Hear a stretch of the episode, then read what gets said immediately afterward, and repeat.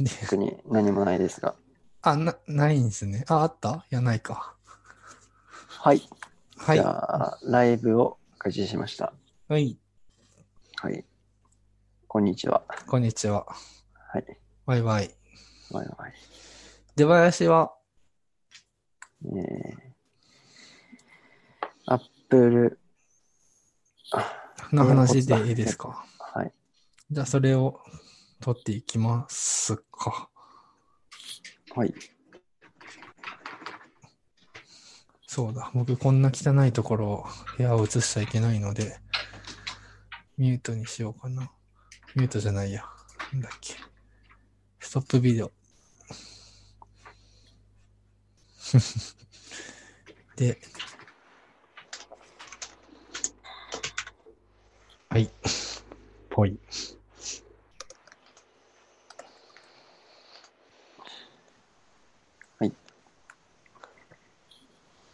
じゃあ、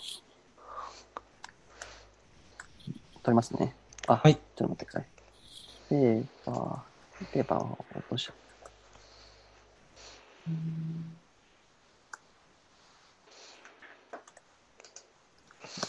あれ。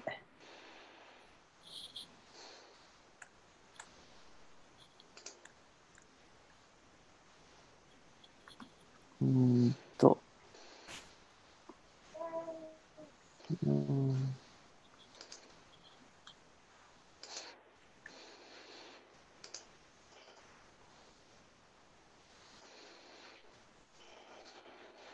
はい。はい。えー、お疲れ様ですお。疲れ様です。皆さん、美味しい魚見つけましたか？この番組はオンラインコミュニティデベロッパース JP 周辺にたむろする野良猫エンジニアたちが近頃流行りのテック系ポッドキャストを肴に話す番組です。はい。 Developers JP はフリーランスや小さな会社のエンジニアが集ってワイワイワイワイしている Slack のことです。はい感想やリクエストは、ハッシュタグ、シャープのらキャストまでお願いいたします。はい。次です。宮本です。はい。というわけで、本日は、えー、お二人会ということで、二人。はい。上田さんは、えっ、と、ちょっと体調不良のためお休みです。あれ？あ、聞こえます？聞こえます。はい。はいじゃあ。すいません。なんか調子悪いのかなあ、大丈夫です。すいません。ちょっと、あの、ちょっとむせました。むせてミュートにしました。はい。あの、そうですね。30回、30.1回ということで、はい、そうですはね。30.1回ですね。はい。なかなか30回が取れないっていう。記念すべき30.1回 というもんですね。2週、1ヶ月くらい前に、うんうん。一応、すごくいい話をね、あのー、20分で1エピソード区切ろうって言って、しっかりと区切った綺麗なね、回があったんですけども、なんと宮本が録音うまくできてなかったという、幻会になってしまったという、結構、結構落ち込む感じな、本当に申し訳ない気持ちでいっぱいです。新しいポッドキャストとかも紹介したりとか、ジャムスタックラジオとかも結構調べて話したのになくなりました。確かに。確かに。あれ、で、あれですよね、最近ライブ配信をもうしちゃっていたんですけど、まあなんかちょっと台風がこうあまりにも甚大な被害がもたらした後だったので、なんかテンション上がんないねって言ってライブしなかったんですよね。そうなんですね。でそういう時に限って、ねまではこう、 Zoomの録画先を、あ、まあ、録画したファイルのストレージを、あの、 Zoomのサーバーに置いてたんですけど、なんかちょっと、ローカルで試しにやってみようって言ったら失敗したっていうね。はああ、そういうこともありますね。い。うん、出囃子しか取れてないっていうね。まあ、出囃子は機会があればどっかで配信しましょそうですね。はい。はい。スポンサーフィードの方で配信しますので、ないですけども、はい。そうですね。スポンサーフィードいつかはやりたいですね。まあ、そんなこんなで iPod、iPod Pro、あ、違うな。うん。AirPod Pro。AirPod Pro。うん。AirPods Pro。うん。杉さんは買うんですか？買いたいですね。買いたい。買い、買おうと思いました。でも、あれですね、あの、朝起きたら、あの、デベロッパーズ JP の、あの、奮法に、はい杉さんは AirPods Pro 買うんですかって 書き込まれて、何も、そのまだ把握してない状態で、はい。マジか、みたいな。マジか、発売されたんだ、みたいな感じで。まあちょっと乗り遅れたんですよね。で、予約も、多分その時多分もう予約も開始してたんですけど、まあまあ別に AirPods だし、まあいいつでも買えるでしょう、みたいな風に思ってたら、もう買えないですね、今。あの、予約はできるけど、すぐ手に入れるのは難しそう。あ、一応予約はできるんですね予。約はできると思います、Apple Store とかで。何日待ちみたいな感じになうんるんですね。。多分そう、さっき、さっき昨日見たらそうでした。うーん。なるほど、みたいな感じですね。で、まあ僕、それでどうしてもちょっと欲しいなという気持ちはあったんで、いろいろ調べたんですよ。どうするのがいいのか。はい。すると、なんかあの、ペイペイフリマって今あるじゃないですか。はいはいはいはい。あれで、えっと、定価、もしくは定価より1割増しくらいで売っている方が結構たくさんいて、はいはい。ですぐ発送しますよ、みたいなステータスなんですよね。で、それで買うと、今 PayPay は最大2割20%のボーナスポイントみたいなのが返ってくるらしくて。ああ、なんかいろいろいっぱいつけるやつですそうね。そうそうそう。だから結果的に本定価より安く買えて早く手に入るっていう。はいはいはい。転売ヤーも嬉しい。そうそう、転売屋も嬉しいし、僕らも嬉しいし、ペイペイもユーザー獲得できて嬉しいみたいな。なんか、非公式な入手ルートがあるということが分かり、まあでもそこまですることじゃないなと思って、まだ買ってないです。なるほど。あと、AirPods Pro ちょっとあまりにも絶賛されすぎじゃないですか。それはありますね。それはありますね。というか、僕も3万さすがに高すぎるだろうって思ってたんうん3万ちょっと、うん。うん。いくらかわかんないけど、高えなと思ったけど、なんか、あまりにもみんながいいっていうフィードが流れてくるから、ちょっと 心が揺らいちゃったんだけど、僕は絶対なくすからやめようと。ああ、そうですね。これは僕のアドバイスですね。はい。なんか、山本さんが欲しい、欲しいって言ってて、で なんだっけ、はい。でもなくしちゃうからなって言って、でも AirPods を探す機能ありますよ、みたいな。そう。問題は僕はバッテリーがね、そうそうそうす。ぐに充電しない癖ってがありまして、そ速攻で切らすんですよね、充電を。そうする今日もちなみに切れてました。はい。そうすると、AirPods の充電が切れたところが多分最終ポイントになっちゃうんで、どこにあるか結局わかんないみたいな。実質、切れたポ1位探しにしかならないことですよね。まあ、なんとなくはわかるけれど、ここまではあったなっていうのはわかりますね。そうそうそうそう。まあ、まあ、それを、まあでも僕は個人的には AirPods っていうのは、なんか、ステータスみたいなもんだと思うんで。まあ、それでもまあ、価値はあると思いますけどね。うん。うん。まあまあ、とはいえ、まあ、その、機能的に宮本さんを、の、その、要望を満たせてるかというとそうではないですね。そうですね。うん。僕にとっての UX は良くない可能性がありますね。そうですね。充電しなくてよくなればいいんですけどね。そうですよね。なんか近くに置いておいたら自動でこう充電してくれるみたいなね。うんうん。まあ一応なんだっけ、近くじゃなくて、その上に置けば大丈夫っていう、チャ、チー、チーみたいなやつ。はいはいはい、はい。上に置けば、ね、パワーチャージャーか、の上に置けば OK みたいなのはありますけど、近くはまだちょっと技術が追いついてないですね。いやー、 Qi、うん。 Qiもちゃんと買ったんだけど、全然使ってないですよね。そ、充電のエクスペリエンスではないですね、きっとだから、宮本さんの課題は。うん。何なんでしょうね。そもそも、そもそも多分、カバンから出せとかそういう話だ、話なんで。ああ、なるほどね。それで言うと、AirPods って、その、なんだろう、これまでの Bluetooth のヘッドセットに比べると格段にいいと思うんですよ。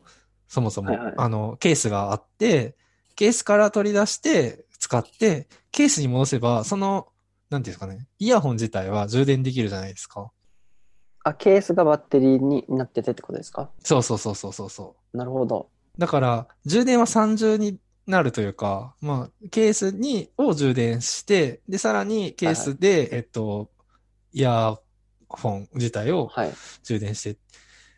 で、これいいように見えて、僕もたまにやるんですけど、なんか AirPods つけたまま AirPods のケースを持たずにどっか行くと。で、はいはいはいそのまま AirPods をどっかなんか人と話したりとかするタイミングで外します。はいはい。で、そのままジーンズのポケットに AirPods を突っ込みます。はいはい。で、えっと、ケースを忘れて帰ります。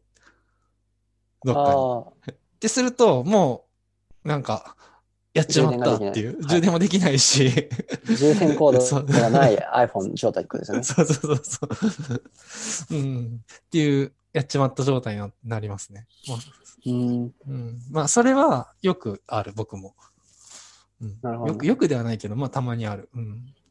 気をつけてはいるけど。シチュエーション、あ、そういうことね。うん。そのシチュエーションで落としたとかだと、もうなんかわけわかんないくなっちゃうのかな。一応多分全部に、その、探すはついてる気はするんですけど、うん。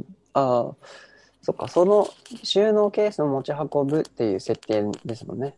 そうそうそうそう。それは絶対持ち運ぶべき。だけど、家でつけて、そのまま出ちゃったりとか したら、充電ケースだけ忘れちゃって、うんうんみたいなことはありそなるほど。う。うん。そうなんですね。まあでも一回試してみるのはいいと思いますよ。その、どのくらいその、なんだろう、い嫌なのか、その、自分にとって合わないのか。だって、多分、そ、だ、合わなかったらね、メルカリとかでまた売っちゃえばいいわけだし。確かに。うん。なんか、あ、これがその今のヘッドホンの最先端の体験なんだっていう。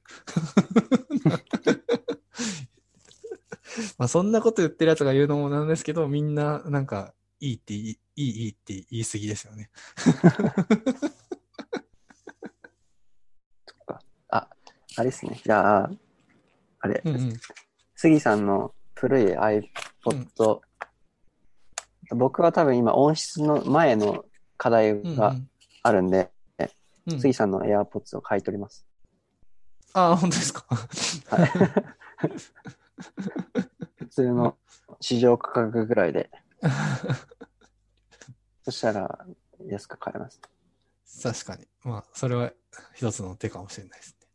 なんか全然、AirPods 古いせ、僕ファースト世代なんですよ。セカンド世代も買ってなくて。はいはいはい。だけど、なんか多分メルカリとかだと全然普通に売買されてますよね。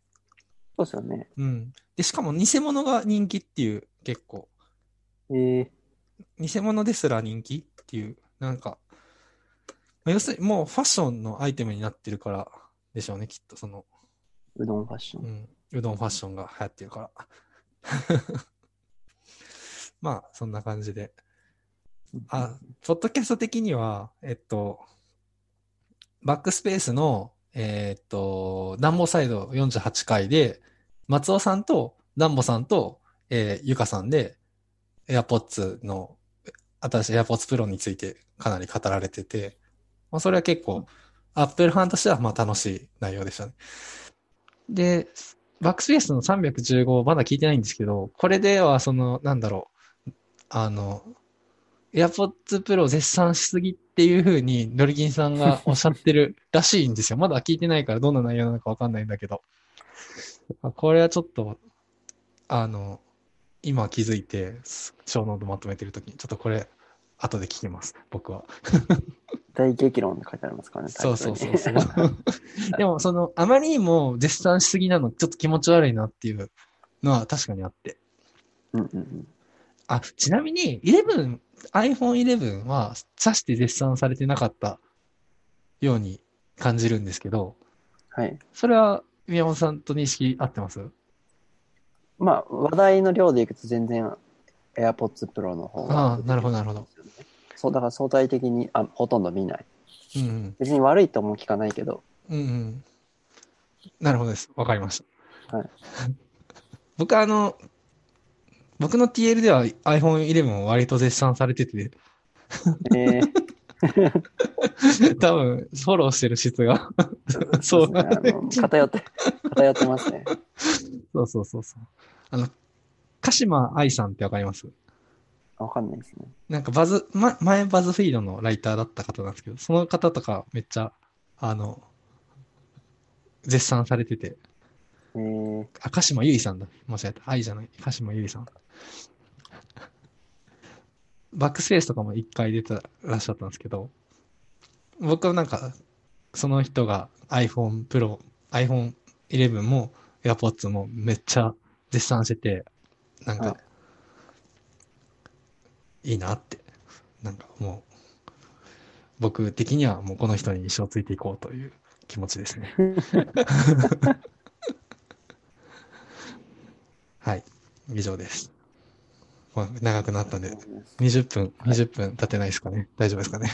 大ぴったりですね。。20分ぴったりですね。僕ら20分のプロなんで、はい。じゃあ一旦切りますか。はい。はい。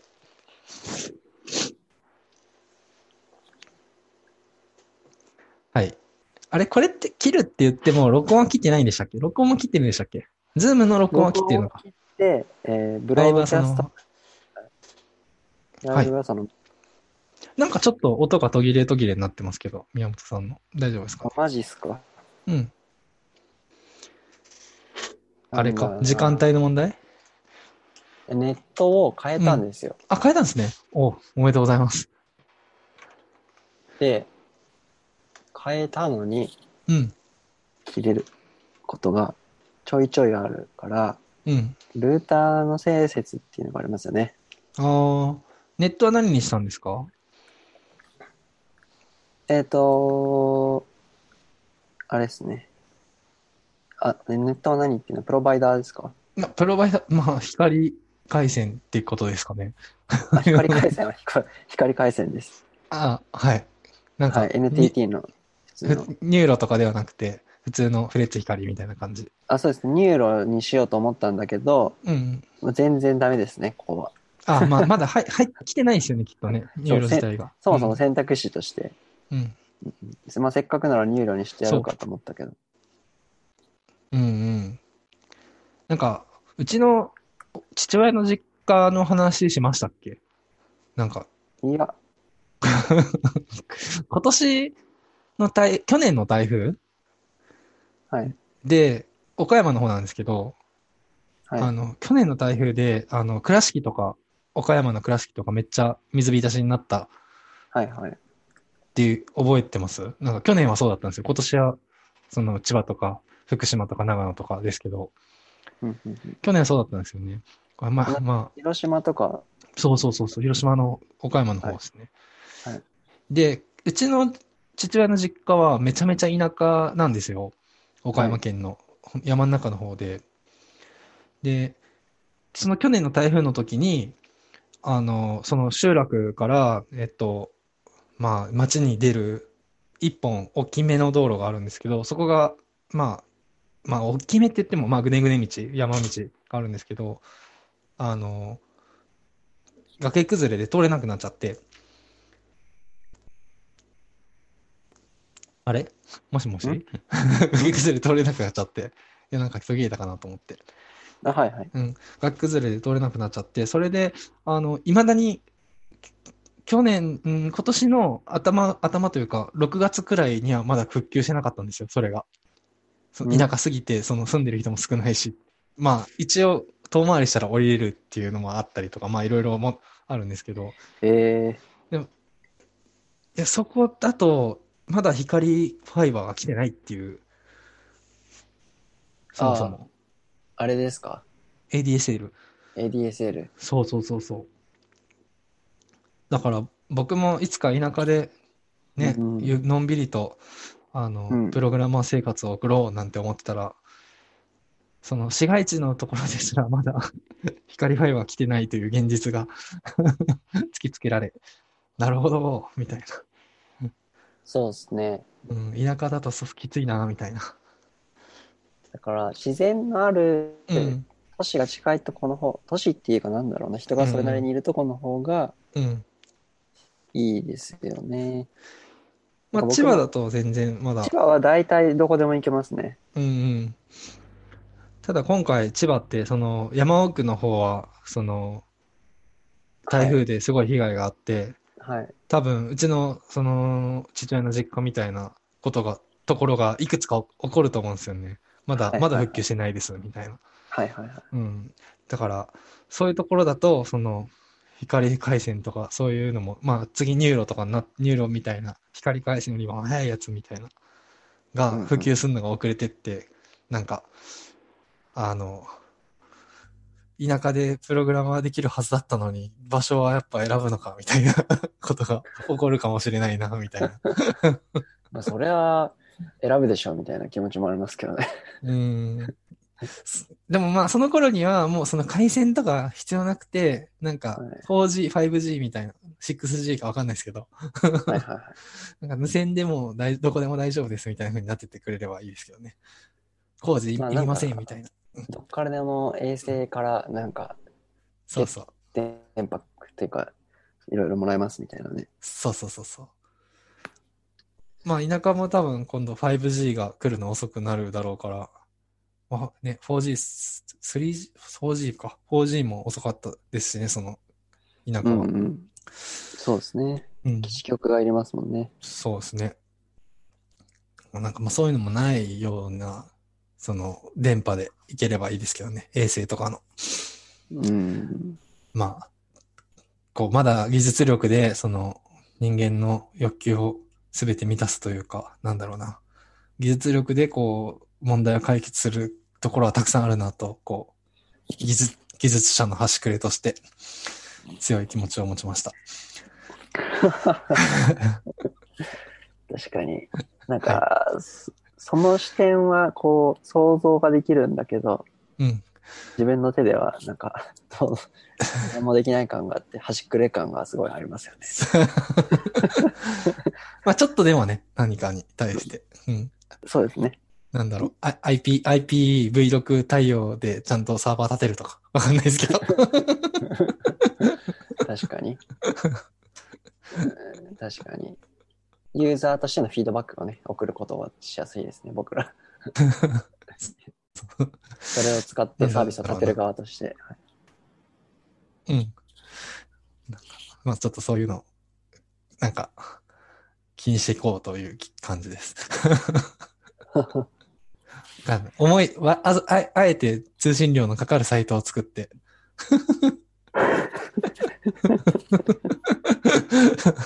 早く、早いのにしてくださいって、こう、ユーザーを促すとか。なるほどです。全然足りませんみたいなね。そうそうそうあの領領域が。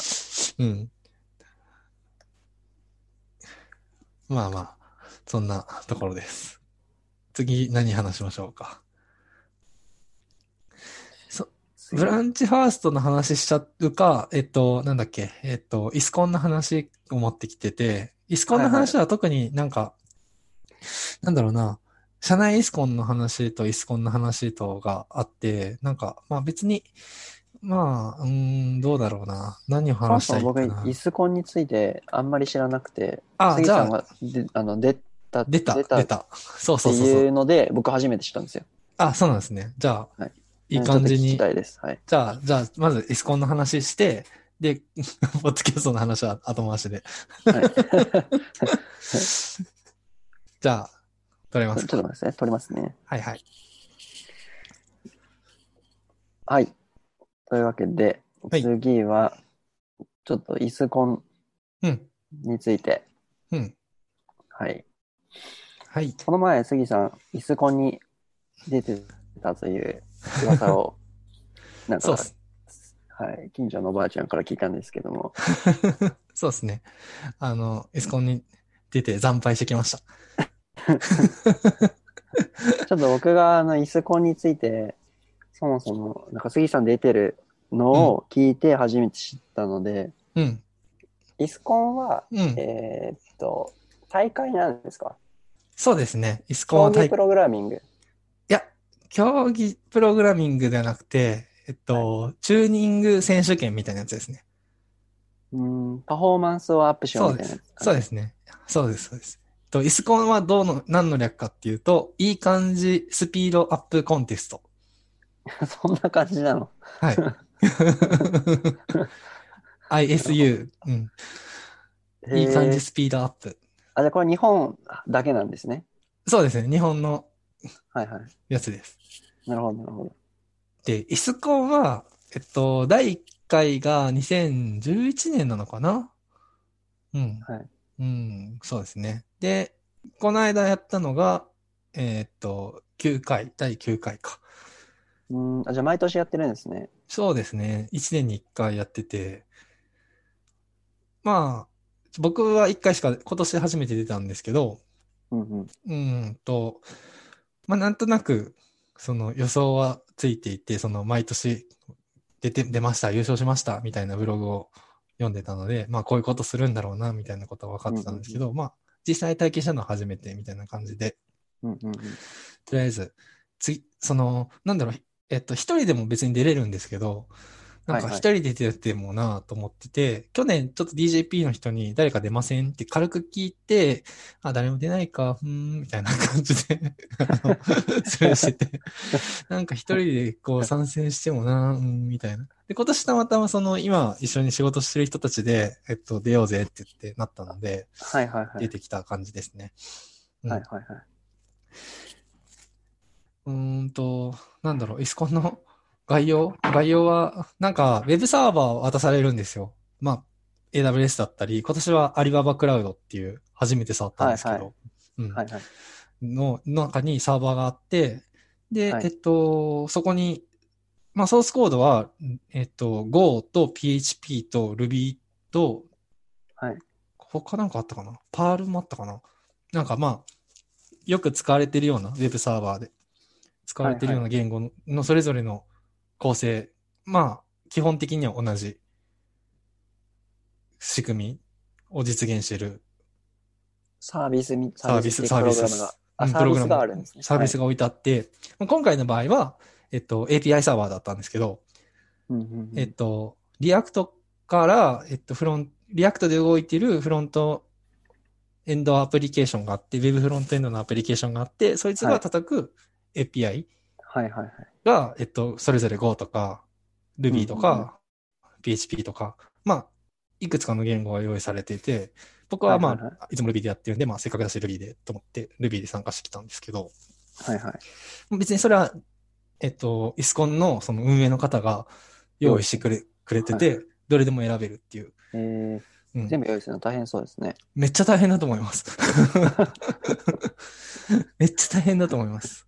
4回リプレイスしてるみたいなもんですもんね。そうですね。あれマジで、その問題は本当なんか話には前も、話にはしてて、その、まあ、イスコンがどんなことやってるかっていうと、その、わざわざあサービスみたいなの用意して、はいで、それの言語もいろんなパターンを用意してっていうふうにややるっていうふうに聞いてて、うんうんマジでそんなこと毎年やってんのかよと 思ってました。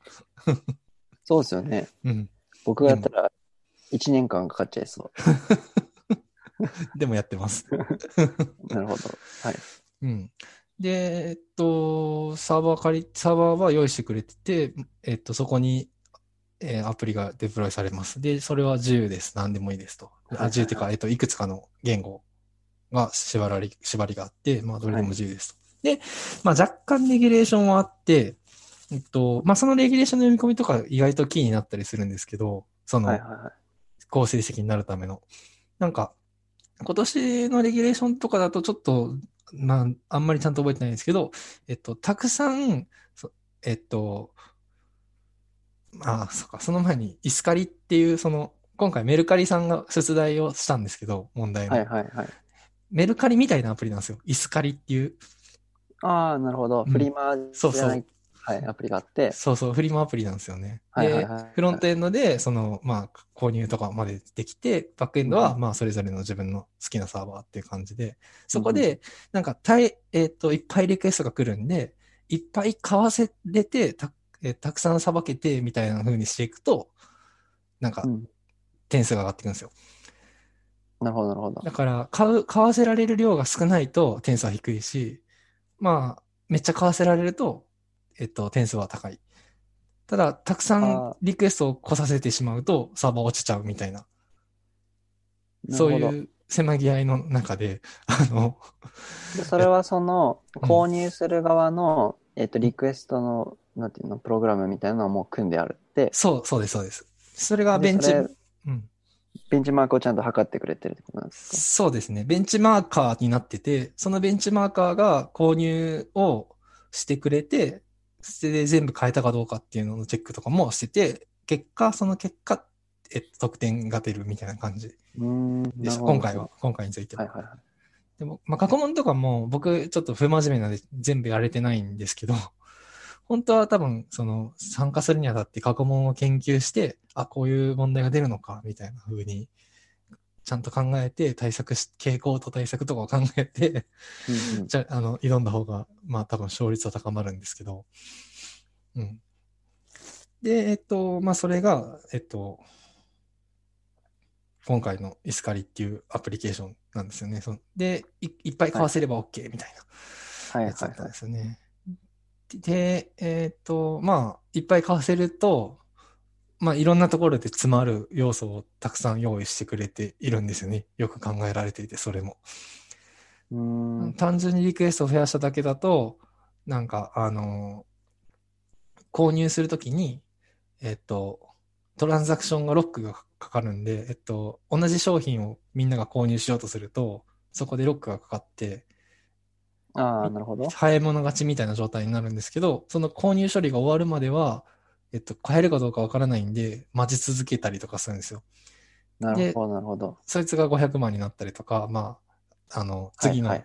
処理に行けなかったりとかしてし、購入できなくロスになったりとかして、はいはいはいはい。それを、じゃあどうすれば解決するかっていうのを、まあ、やって、人によっては違うタイムラインが出るようにしたりすると、まあ、バラバラなところに買いに行くから、そのレコードの単位でのロックが起こらなかったりとか、なんかまあ、そういったことをいろいろ工夫してやっていくと得点が上がったようです。なるほど。うん。まあ、うん今回に関してはそういう感じで、まあ、僕はなんかその、今やってるアプリが、アプあの自分が結構開発してるアプリはいが、フリマアプリなんですよ。はいはいはい。だから、その、今まで業務でパフォーマンスチューニングいっぱいしてきたわけですよ。フフリマアプリの。はいはい。だから、あこれはラッキーだと思ったわけですよ、最初は。はいはいはいはい。今まで僕が得た知見がめっちゃ使えるとはい 思ったんですけど、恥ずかしいことに全然生きなかったですね。本当にな、全然ダメでしたね。それは、やっぱり、その、まあ、なんていうんですか。それぐらいのトランザクションが発生するとかうんのレベルのチューニングだからってことですか？そそういうことではなくて。うーん、まあ、範囲は、その、成功体験に縛られ続けて、なんか、これでは、これとこれ、この、今のコードの構成だと、こういう風にやった方が効率的だから、こういう風にすべきみたいなのは頭の中あるわけですよ。はいはいはいはい。だけど、それを、なんかその、一日の数時間の中で実現するのってやっぱ難しくて、まあ、それができなかったのがまず一つ。その、と、はいはいはい。あとは、その、そもそも、その、僕がやってるフリマアプリは、うんえっ、と、アクセス過多になることはあるんですけど、はいはい。ある特定の人気商品にめっちゃアクセスが殺到することが多いんですよ。なるほどなるほど。なんか、めっちゃスーパーレアな商品みたいなのがあって、そこばっかりみんな買いに来るみたいな。はいはいはいはい。だから、そこさえ乗り切れば意外と大丈夫なんですけど、今回のそのイスカリアプリに関しては、いっぱい買わせ、いろんな商品をいっぱい買わせれば勝ちなわけですよ。はいはいはいだ。から、メルカリだと多分そういう状態になってるんですけど、僕のやってるトラフィックレベルだとまだそこまで行ってなかった。人気商品はいはいはいが多数ある状態にはなってなくて、1点とか2点とかなんですよ。はいはい。いうので、そもそもアクセスの傾向がちょっと違ったっていうので、みうんうんうんあの、作戦ミスというか、そもそも戦略を最初から立てるのをミスったって感じですね。なるほど。そこは、そのさっきちょっと言った問題の読み込みが甘かったりとかして、とりあえず早くすりゃいいんでしょみたいな 感じで、チューニングをあって始めていっちゃったんで、まあその辺とかも、まあ初めて出たから、その辺とか甘かったなと思って。今回の条件、あ、その時の条件で、うん、うん、一番効果の、まあ、その時間内に出るものを選ばないといけなかったってことですね。そうですね。うん。なるほど。うん。いや、本当にいい問題で、多分そのメルカリさんで、多分実際に問題になったようなことが、あの、一部、こう、取り込まれて、その問題としてなってるんだろうなと思って、すごいいい問題だなと思いました。えなんか反省会飲みながら、え、はいこれって何が正解だったのか、マジでわかんないんだけどってずっと言ってて。うん、あそういうことかって言って。やっぱ、やっぱ、そのばらけて買わせることが正解だったんじゃないのみたいな。あ確かに、じゃないと裁けないわなってー、なるほど。うんちなみに、どれ、スコアはどれぐらい上がったんですか？あ、なんか、えっと、最初、ちょっともう覚えてないですけど、最初、最初、これ予選のスコアで、多分、一発目合わせた時に2000とか1000いくらとかだったんですよ。うんうん。で、3000くらい上がって、喜んでたら、もうそのまま終わっちゃったって感じですね。うーん。1000、で、それって、はいはい。多分誤差の範囲です。何にも、何にも改善できてないのとほぼ等しい。あ そうなんですね。うん、うん、多分、多分ですけど。そんなご、うんそれは、んなるほど。うんそれは1位、1位の人って優勝の人はどれぐらいなんですか？えっと、5万2440って書いてますね。ああ、なるほど。うん、まあ、それを言われてしまうと誤差な感じがします。そうそうそうそう。でもそ、そこまで上がることも、まあ、なんか、分かってなかったんで、あんまり。ああ、まあ確かうに。ん、だから、一喜一憂しました、その時は。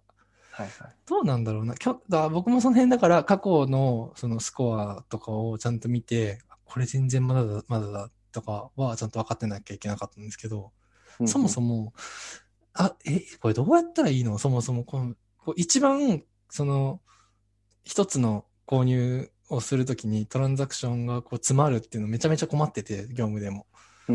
それを解決するのに、一日じゃ絶対無理なんだけどって。しか思ってなくて。うん。うん。っていう感じでしたね。あ、でも去年も多分9万とかが1位なんで、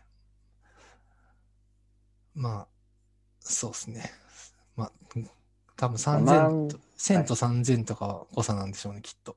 満単位で考えないといけなかったってことなんですね。うん。まあ全然ダメでしたね。乾杯です。まあ、もっとちゃんとやらないといけないんでしょうけど、そもそも。過去問やったりとか。うんうん。過去問全部公開されてるんですよね。あ、そうなんですか、うん。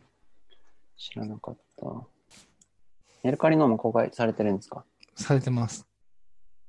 ええあちょっと後で見てみよで、その今回のポッドキャストはこれを社内でやるっていう話。う。ああ、そうですね。戻ってきましたね。そうそうそう。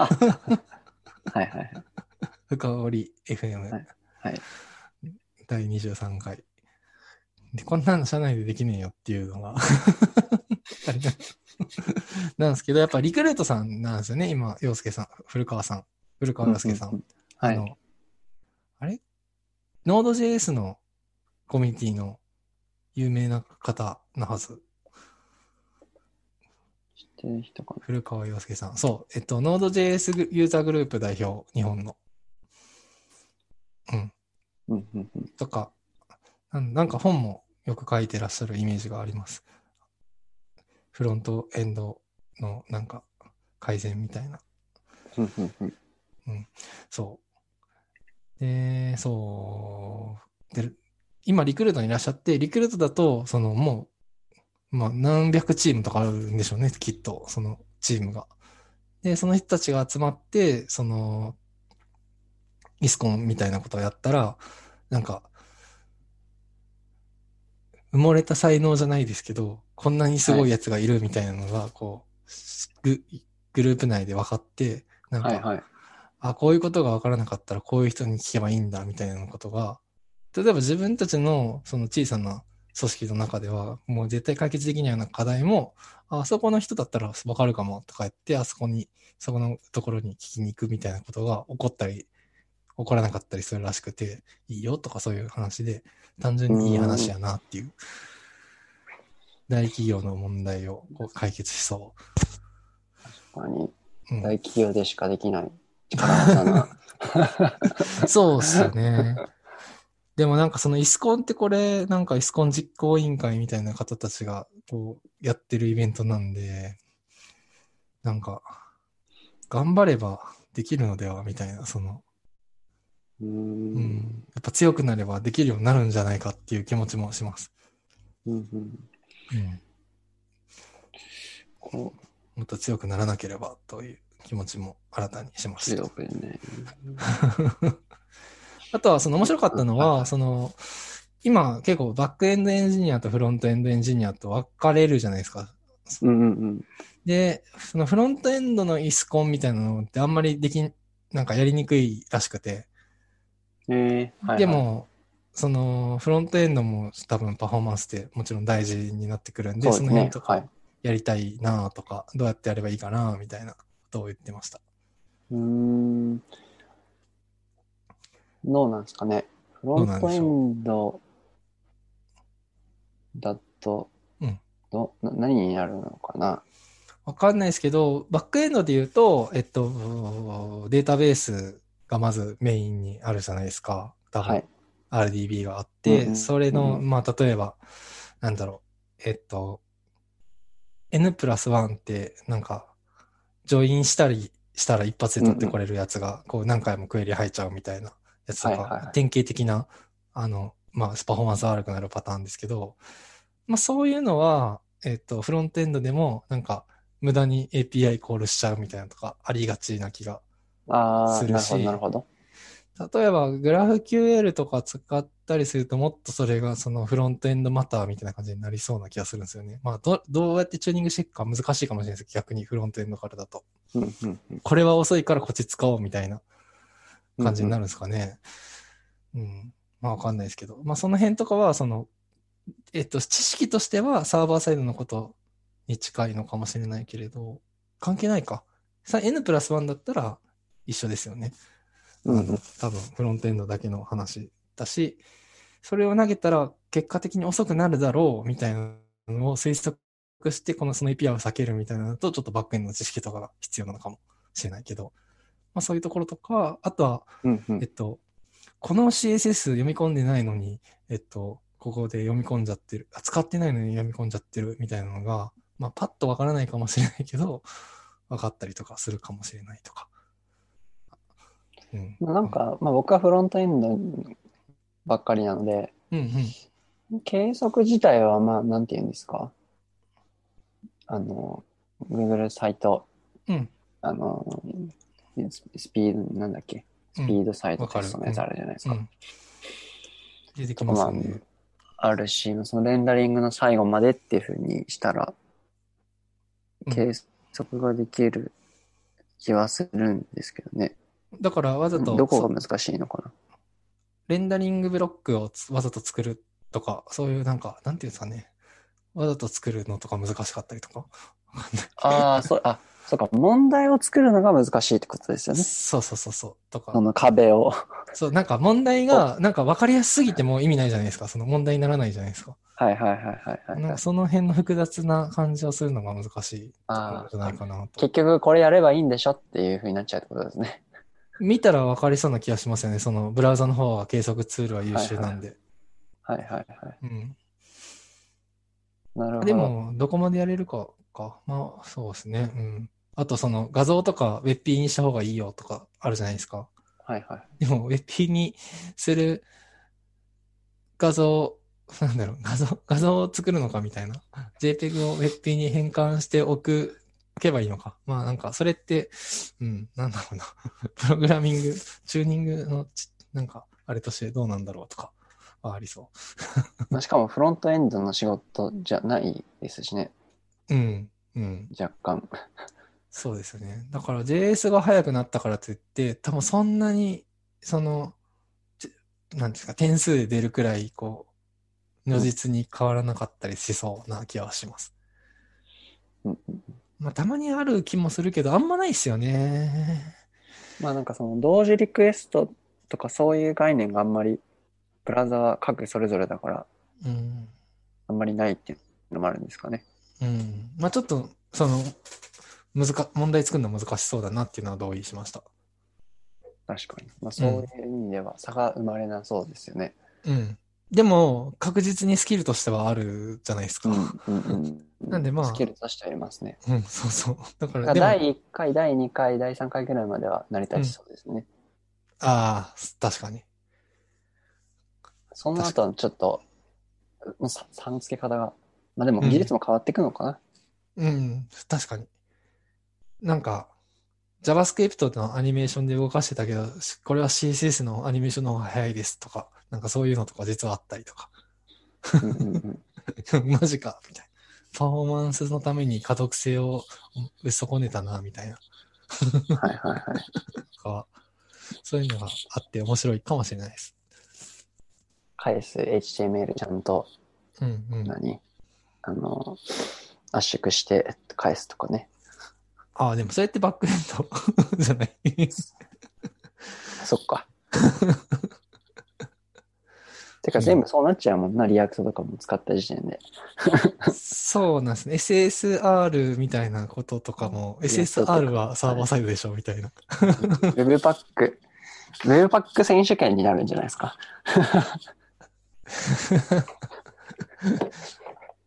泥沼 Webpack 選手権。Webpack になるのかな ?Webpack、Webpack でも、その、もうコンパイルした後の話なんで、Webpack の設定って。なんか、デプロイが早くなるとかはわかあるかもしれないけど。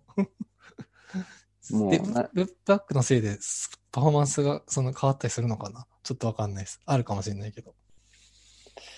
ないか。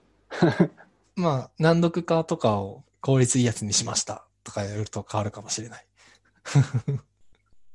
圧縮効率がこっちの方がいいですとか。確かに。うん。いや、でも、うん。つきそうだな。その、改善方法が。うん。まあなんか尽きた中でみんなが競うから、なんか発想とかこう、あ新しい何かが生まれるかもしれないですね。うん。そうそうそうそう。結構やっぱその、あの、今回のイスコンとかでも、やっぱその、出題者の意図しないレベルまで、こう、スピードをアップしてくれる人とかはやっぱいるらしいんで、うーん。そう。僕らとかか予選の時段階で、これ、MySQL のバージョンアップとか、絶対手に手を出せないなと思ってたんですけど、やっぱやってくる人たちとかいるんで、うーん。なるほど。MySQL のバージョンアップ、まあ僕らは2人チームだったんですよね、今回。だからちょっと絶対無理って思ったんですけど、3人だったら確かにいけたかもなとか思わなくはないけあど、あ、何人まで出れるんですか？3人までです。ああ、じゃあまあ、そもそも最初不利だったんですね。まあ、うんまあそういう問題じゃないですけどね。1人で1位ですから。1人の人1位ですから。予選予選通過1位は、はいえっと、一人かつ学生っていう衝撃の、もう、もう何も言えねえって感じですそうね。そうそうそう。言い訳も何もないですみたいな。そうそうそうそう。まあなんか、あの、まあ、ルビースト的には、あの、す去年が Ruby が全然ダメだったんですよ。あの、うんうんイスコンの Ruby イストも全部敗退みたいな感じだったんですけど、今年は、あの、まあ、学生優勝っていうこともなく、あの、本戦の方ですね。学生優勝でもなく、ちゃんと、あの、おっさんルビーストたちが勝ち勝ってくれたんで、まあ、おっさんでもないか。うんうん、おっさんでもないけど、あの、あの、クックパッドの優秀なルビーソたちが買ってくれたんでえー、おっおっさんでもない、ソラハさんとかめっちゃ若いんで、おっさんでもないですけど、まあ、ちゃんと、プロが買ってくれてよかったなと。なるほど。まあそんなとこかな。長くなっちゃった。20分ちょうどかな。そうですね。多分ちょうどだと思います。はい。あ、いあ今20分ですね。はい、ありがとうございます。じゃあそんなところで。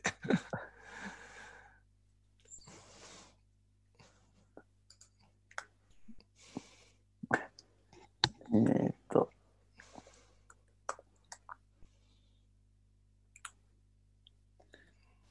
キャスト、うーん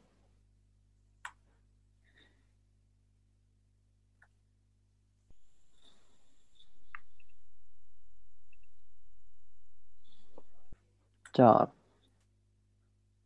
あれ？うん。脱ブランチファースト？の話します？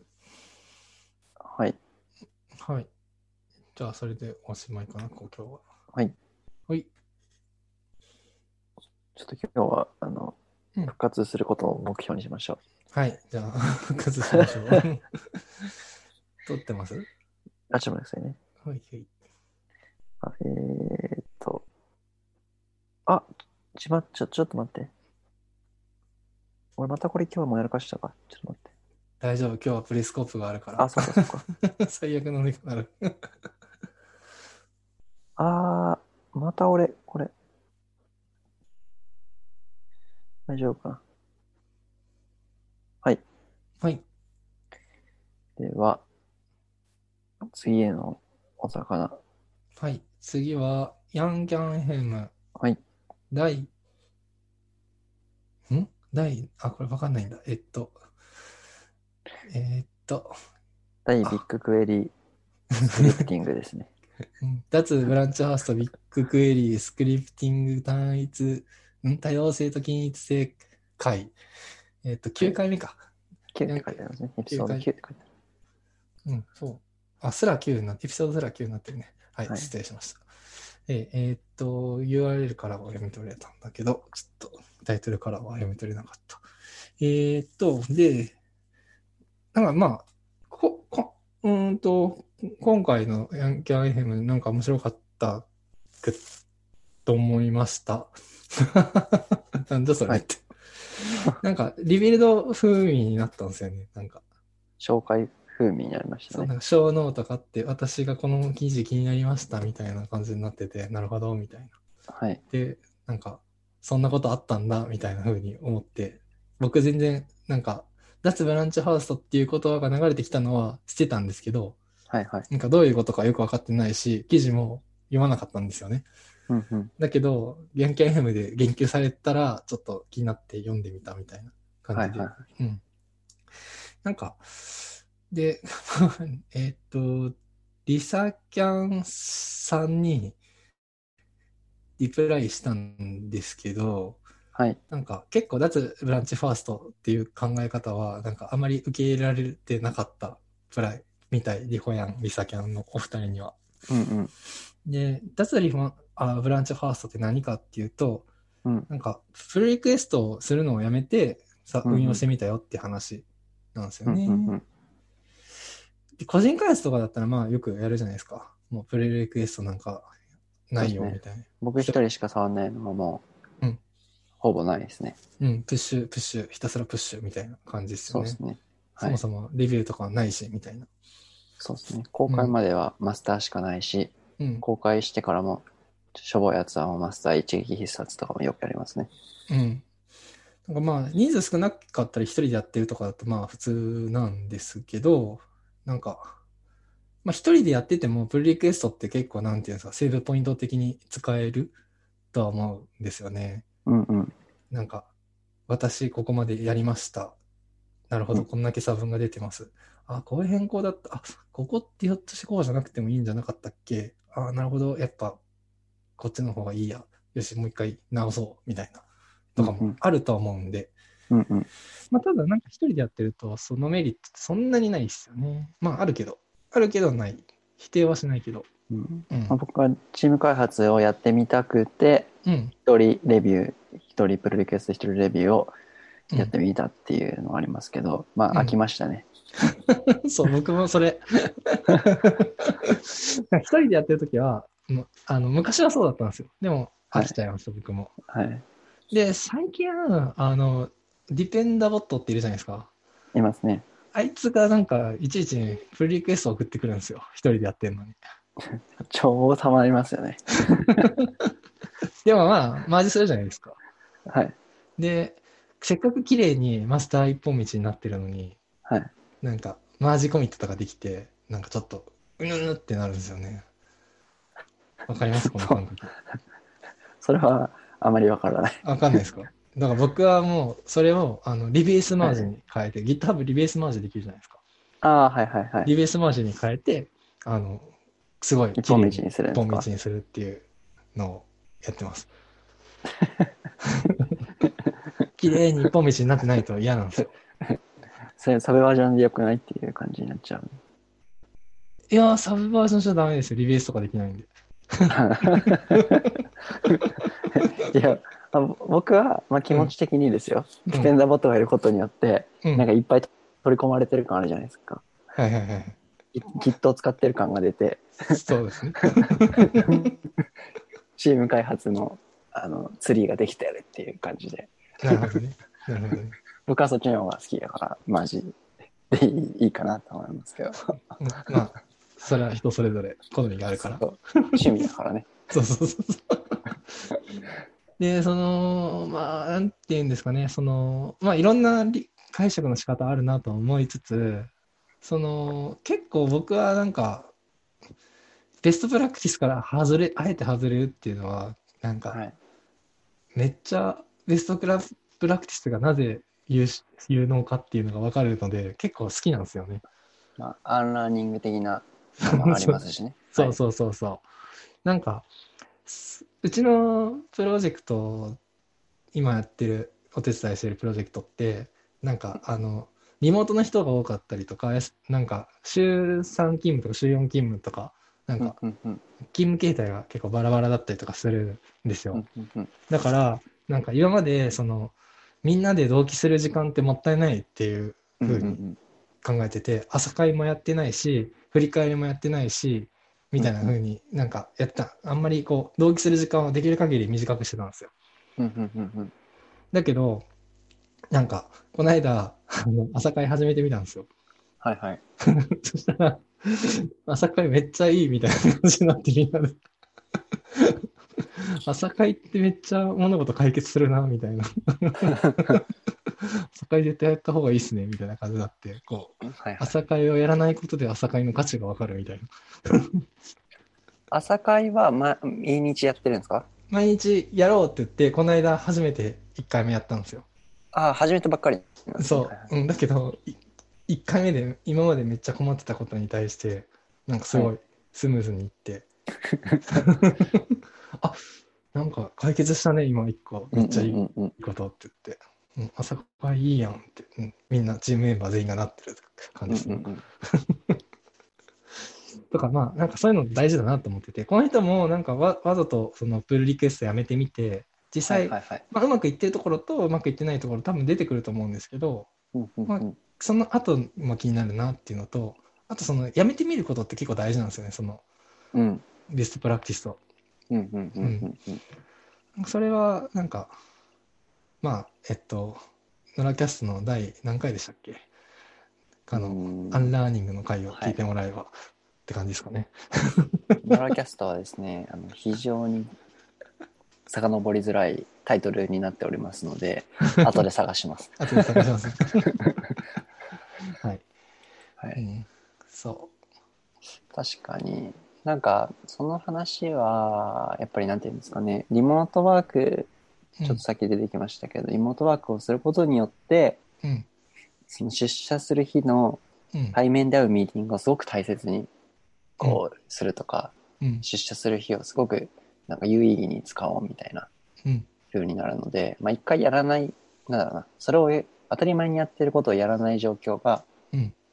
生むことによって、その、当たり前に他の企業がやっていることも、ものすごい、こうなんていうのかな、効率でうん。意義を持たしてやることができるっていう意味では、うん一回やんないのって結構大事ですよね。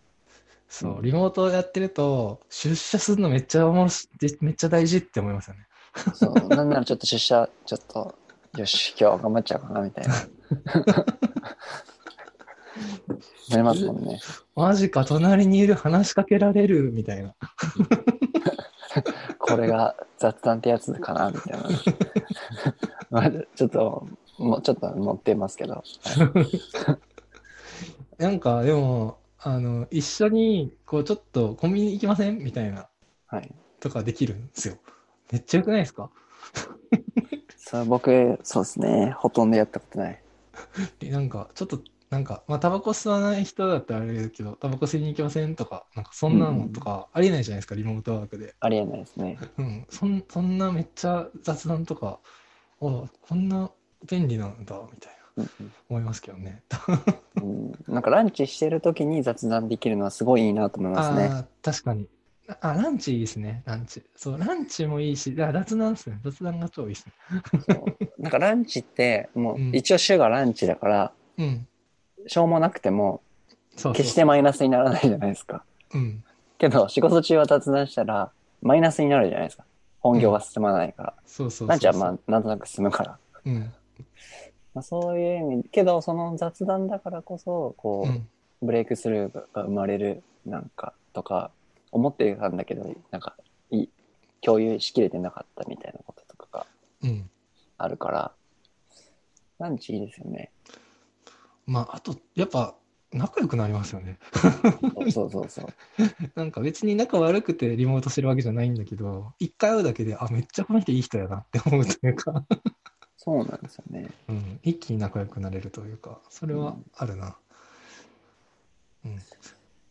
だから、うん、リモート全然おすすめじゃないですね。うんあれそうなの？ううんん毎日出社はちょっともう無理かもしれないけど、うんうん。ちょっと毎日出社したいなって思う時ありますもんね。うん。なんか、そうですね。まあ今回、その、まあ僕のチーム、一回朝会やってみるけど、多分どっかで辞めたりとかすることはあると思うんですけど、うんうんうん。まあなんか、一回やってみて、や、やめてみて、みたいなのを繰り返しながら、まあうんうんその時にいい状態になればなって思います。うん。まあなんかやってることが当たり前ではないという状態が多分大切なんだなという気がしますね。ああ、なるほど。なんか、それ、あれですね。ヤンキャンヘムでもう一個言ってた、なんだっけ、多様性と同一性、違う。多様性と均一性の話とうん言ってますね。うん 当たり前は当たり前じゃないと。そうそうそうそう。そういうことなんだと思いますよ。うん、なるほど。だから、プルリクエスト、当たり前でしょってこう思っている状態が良くなくて、うん、それを使っていても当たり前じゃないうんと、思って、なぜこれは使っているのかというのがうん、明確であれば、うん。まあ、続けてもいいんじゃないでしょうかと。そうですね。当たり前じゃなかったら、プルリクエスト便利って思いながらできるし。そう。そういうことだと思う。いや、オープンソースとかの、その、ライブラリとかがバグってた時に、なんか、全然こう、プレイクエスト投げたのに、全然レビューされなくて、はいはいはい。なんか、え、この面でのやる気あんの？みたいな時あるじゃないですか。えー、フォークして使うの？とか。そうそうそうそうそう。まあ、フォークして使ってるけど、からいいけど、とりあえず解決するから。はいでもさ、これ困ってる人他にもいると思うんだけど、とかいう時あると思うんですけど、うんうんなんか、そういうなんか苛立ちがこう、チーム開発するとないから。当たり前なわけじゃないと。その、レビューしてくれるとか、なんかコメントくれるとか、これそうはですね。ダメだよって言ってくれるっていうのがうん。とかね。うんうん足らずを知って、足るを知るという。そうですね。その状態のために、うん、一定期間、その、あえて非効率の方を選ぶことによって、うんうん。長期的には効率的になる可能性がありますよね。確かに。面白い。さすが。哲学的。そうなんですよ。最近哲学してますからね。うん。あとはあれですよね、その、アンラーニングで、僕、前のアンラーニングで言ってなかったこととかで言うと、なんか、はい今、マイクロサービスの世界で、なんかカオス、なんかネットフリックスが持ってきた Chaos Monkeyとかいう考え方、あるじゃああ、知ないですか。らないですね。あ、あるんですよ。はいなんか、多分 Chaos Monkeyについては、えっと、なんだっけな、ポッドキャスト的には、えっと、何回か前の、えっと、 Misreading Chat で話出てると思うんですけど、うんなん、か、マイクロサービスでいろんなサービスがあって、で、あるところであえて障害を起こすんですよ。うんうんうん。で、それで、全、サービス全体として死ななかったり、死んだりするよねっていうのをちゃんと確かめて、それでも。なんか致命的な、なんていうんですか、それだけで全部が死ぬとか、その、例えば、決済の部分が死んだとして、決済死んだけど、えっと、決済ができないだけで、あの、他の決済した人が、あの、見れてる、見れてないみたいな、また別じゃないですか。決済自体、決済の、決済をすること自体のサービスが死ぬのと、うんうんうんっていうのを、なんか、あの、わざと障害を起こすことで分かったりするみたいなあのあ、があるんです,、はいはい。あるんですよ。なんか、でもそれ、それって、なんか、めっちゃアンラーニングじゃないですか。わざと障害を起こしたら、うんうんうん。なんか、障害を起こすもの、起こさ、お起きてよかった。障害起きて、なんか、起きたことで、ここが大丈夫ってことが分かってよかったねって思うことはあるんですけど、うんうんうんそれをもう、それだけ取りに行くために障害をわざと起こすっていう。うんうんうん確かに。うん。その冷静になれば、うん。どこかでそれが起きる可能性がある上で、自分たちが、よし、装備をしっかりしてからうん。受けるっていうので、そ何も装備がない状態の時になんか出てくるよりは、冷静に考えると効率的ですよね。う。そうそう。なんか、あるじゃないですか。PayJP がいきなりメンテナンスですとか言ってきたりとか。うんうんでも、そのタイミングで決済走っちゃったら、多分死ぬわけですよ。うんうんうんうんしなかったら。でうんも、そのタイミングがメンテナンスですよっていうのをちゃんと取り込めるようにしといて、そのタイミングで、ごめんなさい、今、上流でメンテナンスがあるから課金できません。何日まで待ってくださいねってユーザーに出してあげたいじゃないですか、本当は。はいはい。っていうのが、こう、じもう、あの、じ自らやりに行くことでできてるかどうかっていうのを確かに。試しに行くっていう。それしないとずっとローダーがくるくるして、全然終わんねえな、みたいな、そうそうそうそうそうそう。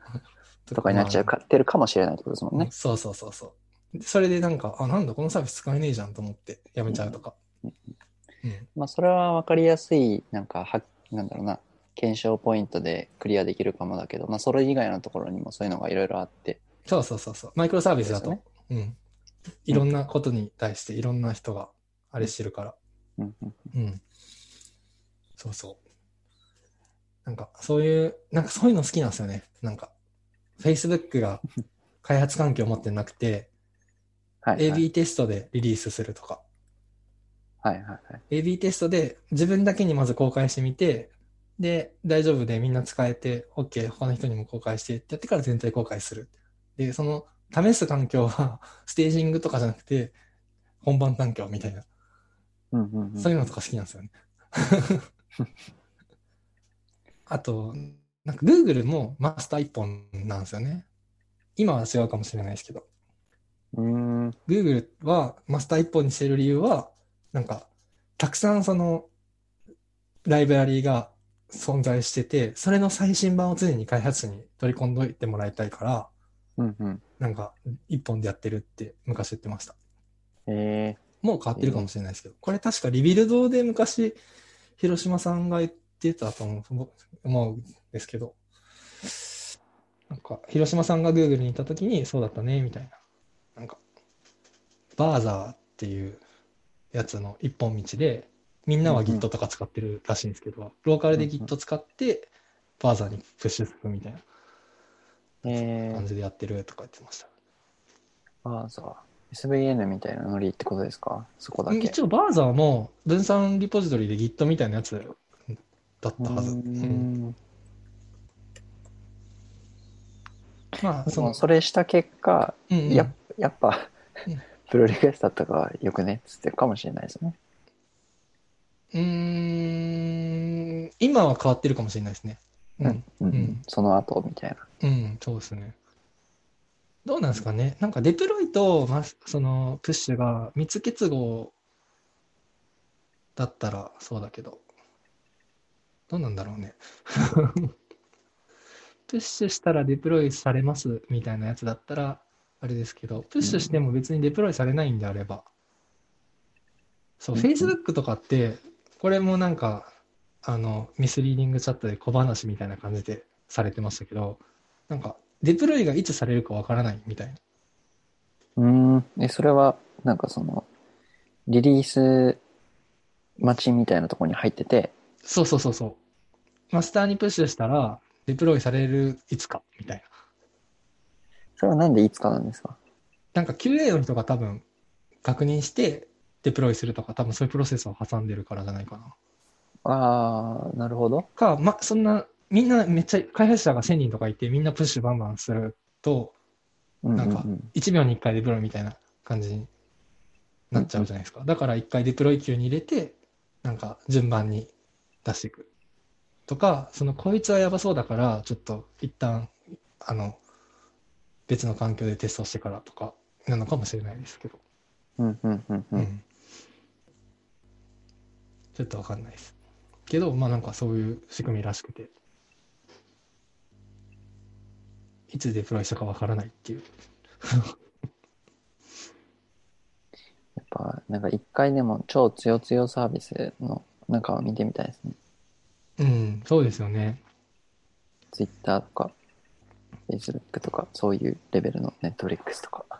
うん。あ、あと、クオーラってあるじゃないですか、あの質問サービス。はいはいはい。あれも、なんか、レビューしないんですよね。その、マスターにマージするまでに。レビューなしですか？レビューなし。で、先にマージして、デプロイされて、その後、えっと、マージされたものをみんなでレビューし合う。マージし、デプロイは？デプロイ、なんていうんですか？んもう、マージした後にレビューする。だから、プレビュー OK マージじゃなくて、ああ、なるほど。マージしてからレビューする。なんで、それ OK だったら、本番の方にデプロイするみたいな。あ、なんかそれも聞いたことありますけど、クオーラは多分そうじゃなくて、デプロイまでもう済んでるんですよね。え、それは本番でアウトだったらどうなるんですか？えステージングまでが行ってるってことじゃなくて、うん、違う。多分。本番にデプロイしてる。うん。そう。それで責任を持たす、さ開発者が責任を持つために、そのデバッグとかも開発者がちゃんと責任を持ってみるみたいえー、じゃあドキドキしながら、な。マージそうそうそうそうそう。マジしてデプロイして、で、レビュー自体はその後にみんなでしてもらあう。一応するんだけど、そう、するのもそこでうん、ここ表示されてね、みたいなのが、もしかしたらあるかもしれない。あるかもしれない。で、レビューのその目的が、その、自分たちの技術を向上するためにレビューをするっていう。とはいころに重きを置いてるらしくて、はい確かは。うん。だから、その、なんだろう、事故を防止するためにでやってるわけじゃないというのを言ってましたね。確か。い。うーん。なるほど。うん。なんか意外となんか、えー、って思うような、その、やり方をやってるところがあって、世の中には。それは面白い。うんうんうんうんうんうん。なと思ってます。確かに。でもそういう環境で、マジで働い、将来働くことあるのかな？杉さんはありそうですか？え ?Google とかで？つよつよサービスで運用してる。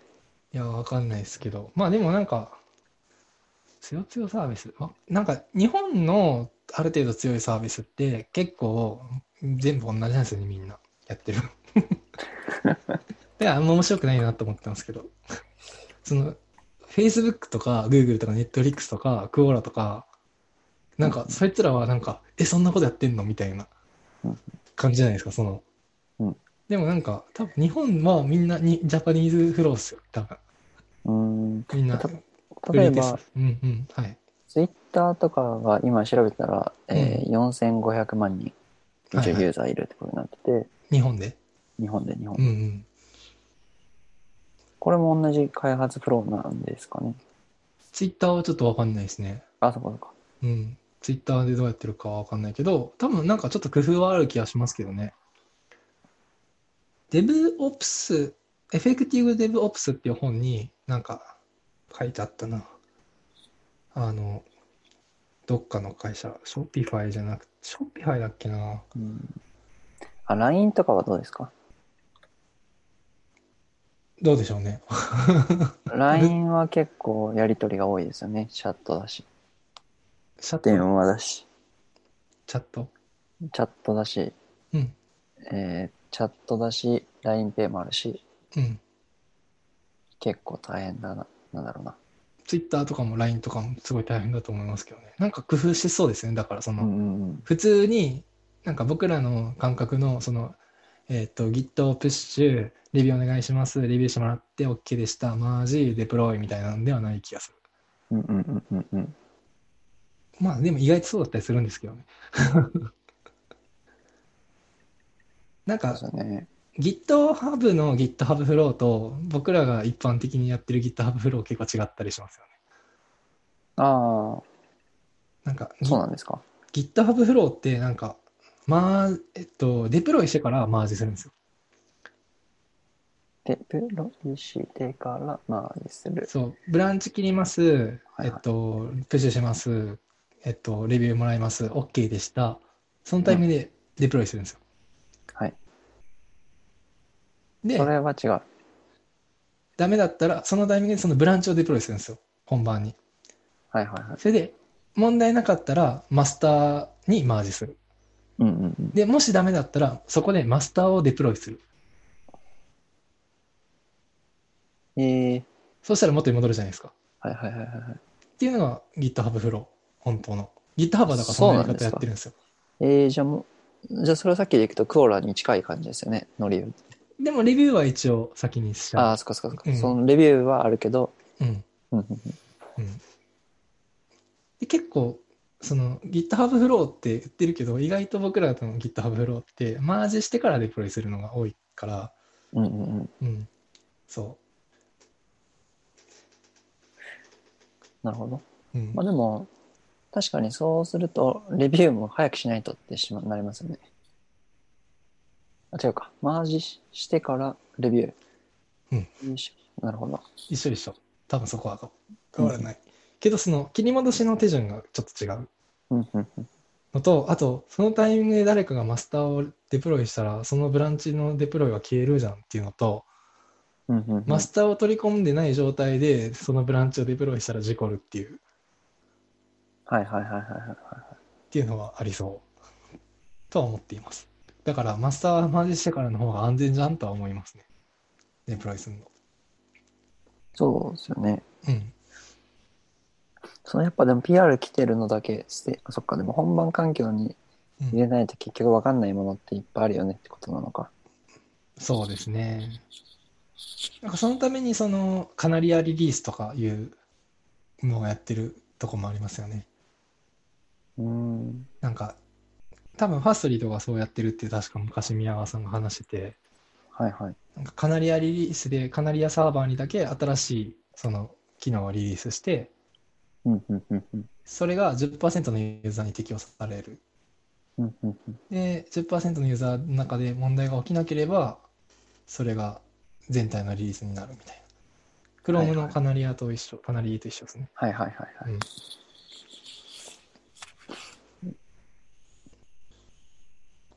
まあ、先行機能ってことですよね。うん、うん、そうそうそうそう。それが一番良さそうですですね。それなりのでかくなったら。うん、なんか、まあ、結論は、そのサービスサービスの性質によって、なんかうん、うん、合う合わないっていうのは多分、確かに、うんファストリーは、やっぱり、うんき新しい機能をいち早く使いたい人が、要はリテラシーの高めの人がユーザーだから、うんうんい。けそうですよね、それが。あとは、その、なんだろう、そうじゃないユーザーでファストリー使ってる人もいるけど、バグったらやばいじゃないですか、基本、ファストリーって。うんうん。やってることが。一撃必殺で殺せますもんね、いろいろ。超、超インフラなんで。うんうん。だから、その辺保守的になりたい気持ちはあるでしょうね。うん。まあ、クラウドフレア、まあ、ちょいちょいやらかしてますけどね。クラウドフレアの方が安定しない感はありますね。うん、ちょいちょいなんか、あらーっていう風になりますよね。そう、僕、クラウドフレアになぜかログインできなくなったんですよね。え？なんかば、クラウドフレアで二段階認証を有効にしてくださいって言われたまま何もできない。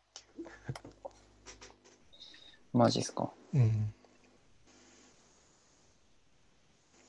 なんか、ログイン嫌われちゃったんですかね。そうですね。まあ、クラウドフレアはなんかそういうちょっと、あれよくわかんねえみたいなことがある気がします。はい。まあ、多様性だと思います。はい、そうですね。多様性じゃないですよ。なんだっけ。均一性？均一性？そう。均あ、多様性ですね。ごめんなさい。多様性です。はい。はい。じゃあ、以上で。はい。結構、ああ、ちょっと20分、ちょっと過ぎちゃいましたね。あ3秒、OK 3秒ぐらい。はい。3秒くらい過ぎました。はい。ありがとうございます。はい、ありがとうございます。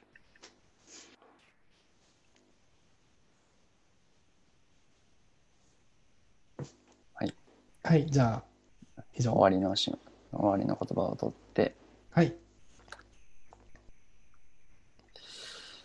なんか、僕、最近思ったんですけど、長い問題あるじゃないですか。はい。な、なんか、一辺で出したらいいんじゃないかって思ってるんですけど、ん編集。1点。一個だけで出せばいいんじゃないかって思ってるんあですよ1個ずつ？長くな、なんか、もう20分で1個エピソードでも全然いいわけじゃないですか。はいはいはい。だから、1個ずつ出してもいいんじゃないかなと思ってるんですよね。ああ、で、みんなそれぞれ編集する？そう、あー編集もなんか、もっと簡易的にしするというか、なんか、はいはい。頭で出だしのなんかなんか第何回っていちいち言わずになんかやればはいはいはい。まあ、この辺、この辺の、毎回一緒ですもんね。そうそうそう最初と最後とか別に取らなくてもいいわけじゃないですかもうあのなんかちょっと文言を工夫すれば確かに。ノラキャスト第31回みたいなのをコンピューターが言ってくれるわけですもんね。あ確かになんかあのなんだっけあの子あど忘れしちゃったあのあーヤマハのあのあれなんて言うんでしたっけキャラクターヤマハ？ヤマハじゃったっけ？初音ミクあ、初音ミク、はいはい。うん、初音ミクとかに。に読ませればいい。そうそう。ノラキャスト第30回をお聞きいただき、みたいなね。そうそうそう。確かに。あ、そう、この前なんだっけな。あれなんだっけな。なんか、あーとかえーとかを取り除いてくれるやつ。ん音声編集やササービスとかなんか、ありました。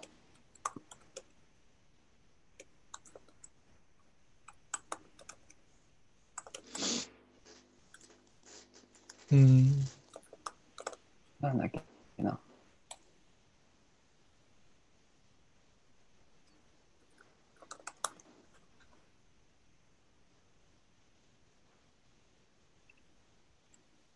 あやべ、わかんなくなっちゃったな。まだリリースされてないと思うんで大丈夫です。ちょっと探しとこう。なんか、あーとかえーとかをこう取り除いてくれる AI のやつが、えー、なんかこう、超便利じゃんみたいな。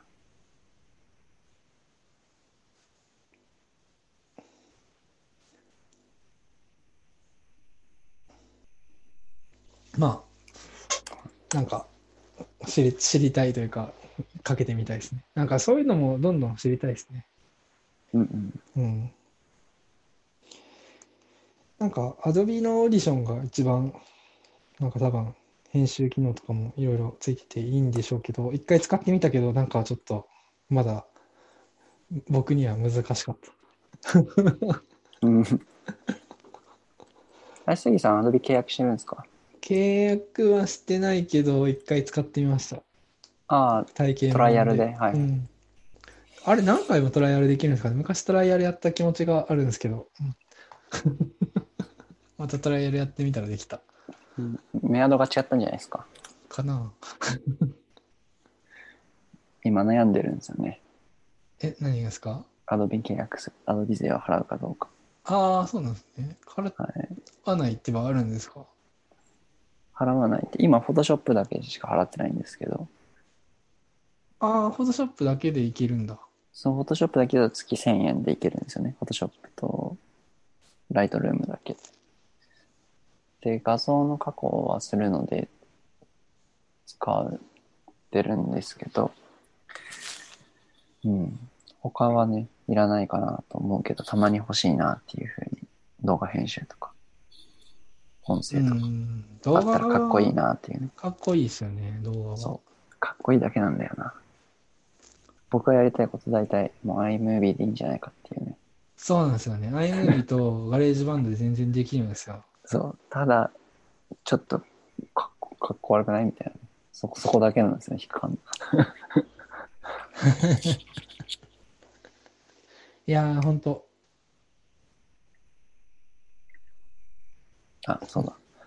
最後だけ撮りますね。あ、そうですね。はい。ごめんなさい。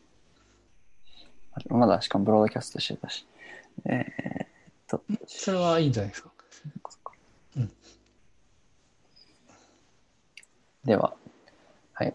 ノラキャスト第30回をお聞きいただきありがとうございました。えーご意見ご感想がありましたら、えー、Twitter のハッシュタグ、シャープノラキャスト、または、アットマークノラキャスト、アンスコに DM、リプライなどお待ちしております。お待ちしております。ショーノートは、https スラスラノラキャスト .jp スラ30にアップロードしておりますので、気になる方があったか、気になる方があった方は、チェックしてみてください。はい。最後までお聞きいただきまして、ありがとうございました。ありがとうございました。はい。はい。いろいろ間違えちゃった。で、今日もプレスコープにデスが来てるかどうかは気づかなかった。うん。今日見られてないと思うな。あんまり。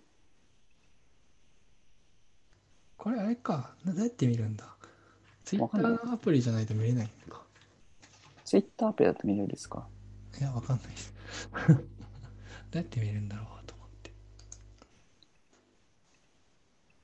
ショーチャット。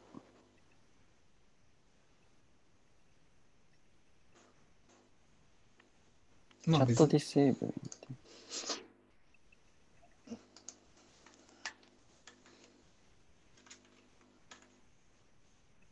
はい。